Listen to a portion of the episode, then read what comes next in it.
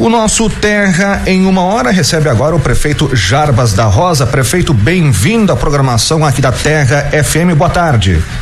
Boa tarde, Cristiano, Luana, Renan, aos ouvintes da Rádio Terra, também quem nos acompanha pelas redes e também pelo YouTube aí com Terra Play.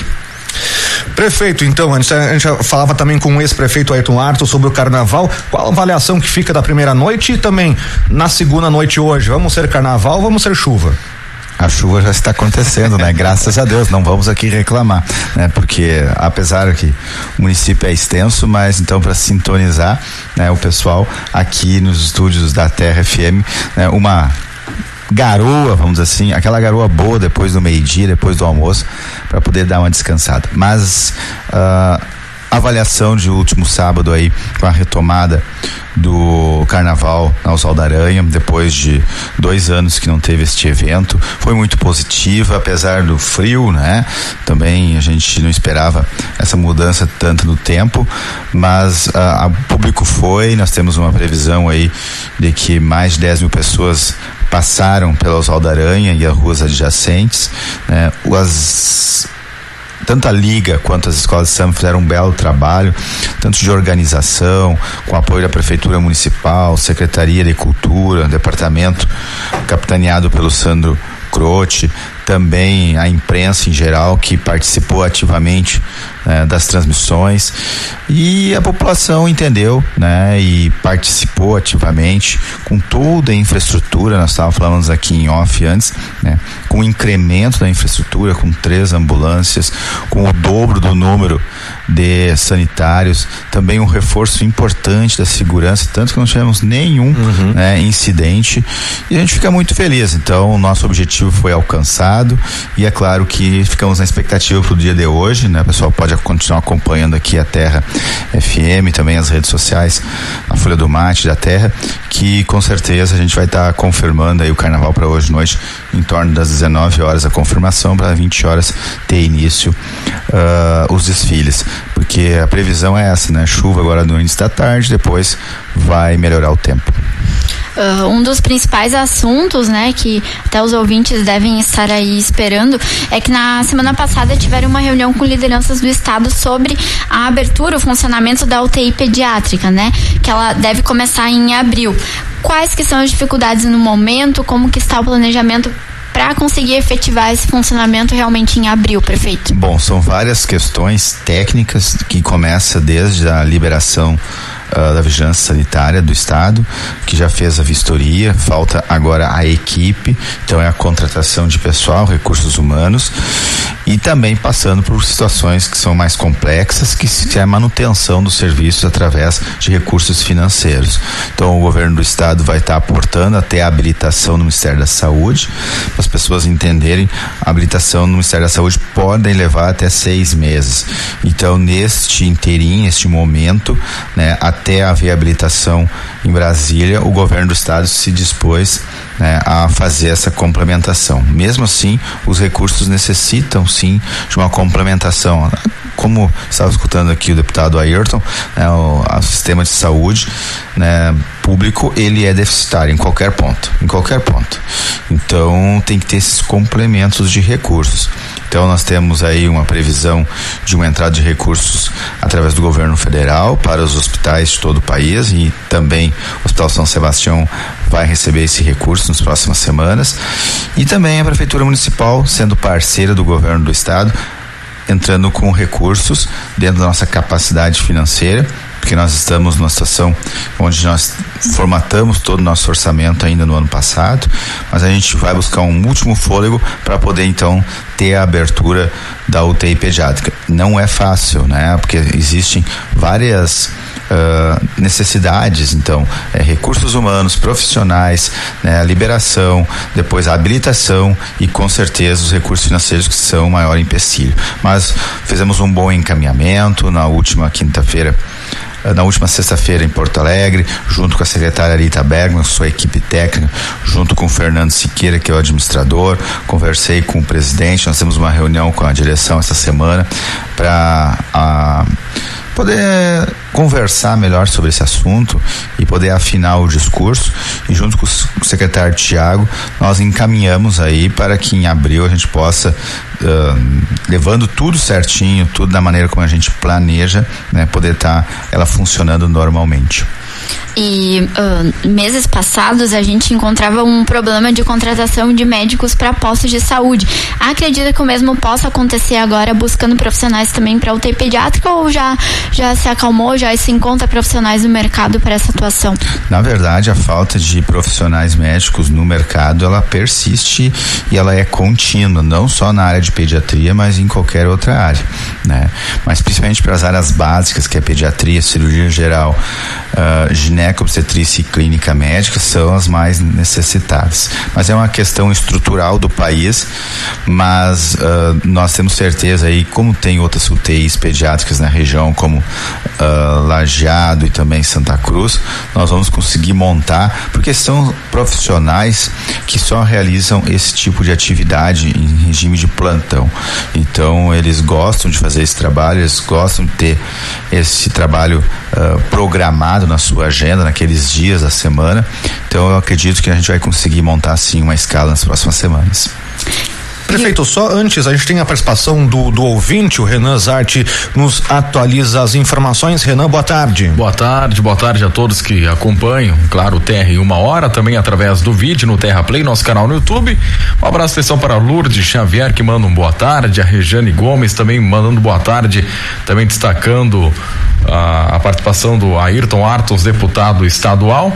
E um questionamento e uma pergunta, quando se trata de prefeito municipal, o pessoal acaba abordando vários temas por aqui sempre, perguntando, a pergunta era direcionada ao deputado Ayrton Artos, mas claro que a iniciativa vai ser do prefeito, acho que cabe a ele também, sobre construção de viadutos e passarelas nas passagens de Batiste, Coronel Brito, Brandt, se isso é viável e ainda sobre questionamento sobre o lago, se ele tem a possibilidade de sair para ajudar a sanar a escassez de água nos períodos de estiagem. A gente viu que tem vários outros projetos surgindo por aqui, mas sempre são questionamentos que surgem com a participação do prefeito em nossa programação.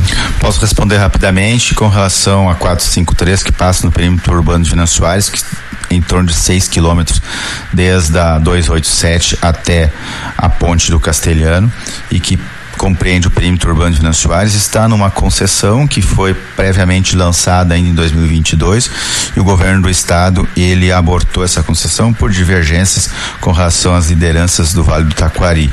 Ainda conversei, né, uma das conversas que eu tive, né, junto com o Eduardo Leite, na última quinta-feira que eu estive numa reunião com os prefeitos de todo o estado do Rio Grande do Sul, nas lideranças, os 28 associações, eu fui representando a ANVAT, eu reafirmei para o governador Eduardo que é fundamental a duplicação da 453, a concessão que seja realizada de maneira né, que se mantenha pedágio, free flow, né, a, a maneira os técnicos têm que resolver, mas politicamente, economicamente é fundamental a duplicação do trecho Venâncio Soares lajeado e passa sim pela concessão através de uma licitação. Aí sim, né, nós já estávamos tudo programados até os seis anos, né, então já poderia até ter início de obras já nesse momento se tivesse ocorrido ano passado, que a duplicação é preferencial em dois trechos. Lajeado Arroio do Meio e Venâncio Aires, Cruzeiro do Sul, pelo grande volume de veículos que aqui passam e principalmente a duplicação entre Venâncio Aires, uh, nesses seis quilômetros do urbano, sim, com viaduto, sim, com passarelas, sim, com rótulas em todos os bairros principais que já previamente a prefeitura municipal já apontou a necessidade. Então precisamos da concessão através de uma licitação do governo do estado para que essas obras avancem. Assim como a 287 a gente observa, né, e a gente fica muito feliz que ainda em 2023 vai iniciar a duplicação entre a Estância Nova e uh, o Pinheiral. Na verdade, até ali a Polícia Rodoviária estadual. Então a gente está muito feliz porque isso é importante para o funcionamento. São mais de 12 mil veículos que passam na praça de pedágio de Vila Arlindo. É uhum. que tem maior movimento em todo o trecho da 287, é o trecho Venâncio Soares Santa Cruz.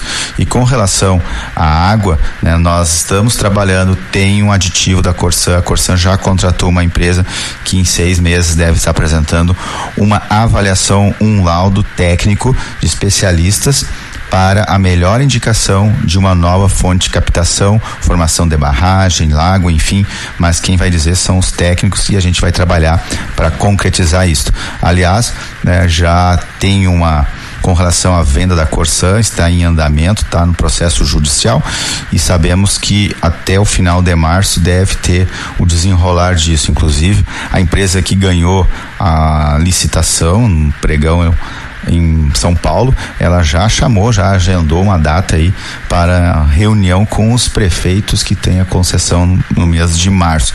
Então é bem interessante, a gente vai poder estar tá ouvindo essa empresa que deve estar assumindo a partir de primeiro de abril e eu tenho certeza aí que vão vir novidades muito positivas com relação a novos investimentos, não só no estado do Rio Grande do Sul, mas principalmente para nós venezuelanos. A previsão de abertura da EMEI do bairro Xangri-Lá permanece para o próximo mês? Nós estamos com essa programação, nós estamos com uma licitação, estamos aguardando a chegada dos móveis uh, pelo contrato em 90 dias. A gente tem pedido para adiantar com as empresas. Uh, a gente não pode ainda cravar o dia, mas a gente planeja aí que até o final de março esteja com esses móveis mobiliários todos instalados e adequados.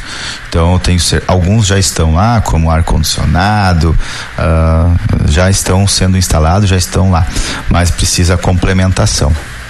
Só ainda voltando à área da saúde, é um assunto que seguidamente volta à pauta e vejo questionamentos. O plantão pediátrico do hospital, prefeito, ele deve voltar, ainda mais que também serão destinados alguns leitos do, da própria UTI pediátrica para esse convênio e particular também, né? É um trabalho que a gente vem fazendo, assim, na verdade, né, o pediatra no Hospital São Sebastião, custeado pelo SUS, tem está lá o pediatra para as emergências e para o atendimento de partos do SUS.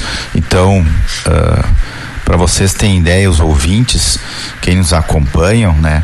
Hoje o déficit, o problema, não é com o SUS. É com atendimentos particular e convênios. Unimed.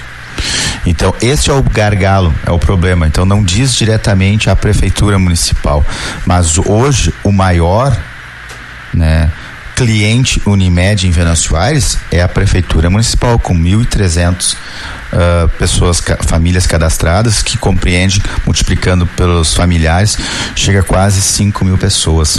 Só a prefeitura municipal. Então nós estamos trabalhando, né? E eu vou estar tá tendo uma reunião nos próximos dias com a direção da Unimed, questionando isso, porque assim, ó, a Unimed cobra e cobra bastante, não é barato. Então, ela tem sim que colocar um pediatra para o atendimento né, dessas crianças. E eu entendo que é importante esse trabalho entre prefeitura, hospital e Unimed para que possa se oferecer um trabalho integrado agora junto com a UTI pediátrica. Então nós temos que ter o atendimento integral. O que, que é integral?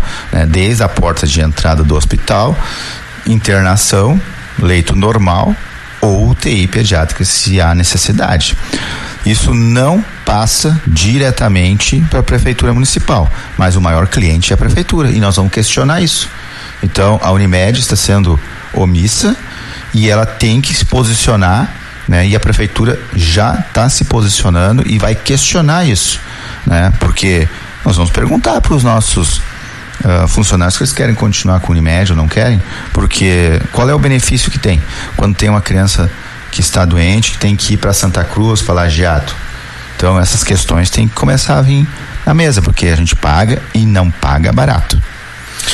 Prefeito, para o mês de março também o governo pode anunciar um novo pacote de pavimentações, uh, contemplando aí uh, ruas da cidade, mas também podem contemplar algumas situações do interior, uh, além de pavimentação em si, também capeamento asfáltico. O que, que a gente pode esperar desse pacote em si? Bom, nós vamos trabalhando intensamente com relação à formatação do nosso pavimento, Venâncio e frequentemente a gente faz anúncios, né? Nós temos aí algumas empresas vencedoras que estão já trabalhando em várias frentes, tanto na cidade quanto no interior. Mas a mais recente dessa semana foi o lançamento aí da o capeamento da Roberto Filho entre a General Osório e Armando Ruschel com ciclovia. Também tivemos a empresa vencedora o lote 1 um do Pavimenta, que é alguns bairros de Venâncio Soares que necessitam de pavimentação, assim como nós temos o lote 3 e o lote 4 que deve estar sendo lançada a, a licitação agora em março. Então, essas são as novidades, mas a gente vai deixar para quando tiver esse trabalho completo para estar tá anunciando o período das obras. A Roberto Filho já está né, lançado o edital, a gente acredita aí que no máximo início de abril deve ter empresa vencedora e já assinado o contrato. É uma obra, vamos dizer assim, relativamente mais rápida do que as outras, porque não há necessidade de drenagem nem de compactação em terraplenagem. Então é um trabalho que é bem mais rápido, previsão de 180 dias a partir da assinatura, o que leva nos crer que até o final do ano já esteja pronta esta obra. E o ouvinte internauta participa da programação. Questão da saúde, a Michele questionando sobre, ela mandando seu boa tarde, quer saber como vai ficar o posto de saúde da Coronel Brito, na rua Luiz Carlos Leucart. Tá sem médico e a doutora está de licença maternidade e estão sem médico, é o que a Michele nos manda nesse momento. Ela entrou em licença maternidade a gente está fazendo né, um remanejo de profissionais para fazer um rodízio e ter um profissional nesses próximos seis meses, além de contratação né, de um novo profissional no lugar dela. Ela teria que, ela tem que sair né? E até ser contratado vai um outro profissional fazer essa cobertura. Então ela tem que sair como ela saiu, né? E agora anda o processo burocrático de contratação de novo profissional para esse período que é de seis meses. Prefeito, infelizmente nosso tempo foi. Eu quero agradecer a participação do senhor e a partir então das sete horas mais ou menos a gente vai saber se vai ter ou não desfile de carnaval em Venâncio hoje à noite. Essa é a previsão, né? Conforme a comissão, junto com a Liga, junto com a Secretaria de Cultura, que determinou essa avaliação e até às 19 horas a gente vai estar anunciando mas a, a princípio está confirmado, né? Então o pessoal que está aí programado pode se programando para ir à Rua Grande, com certeza não vai estar tá tão frio. Hum, perfeito. Obrigado, Jarbas da Rosa.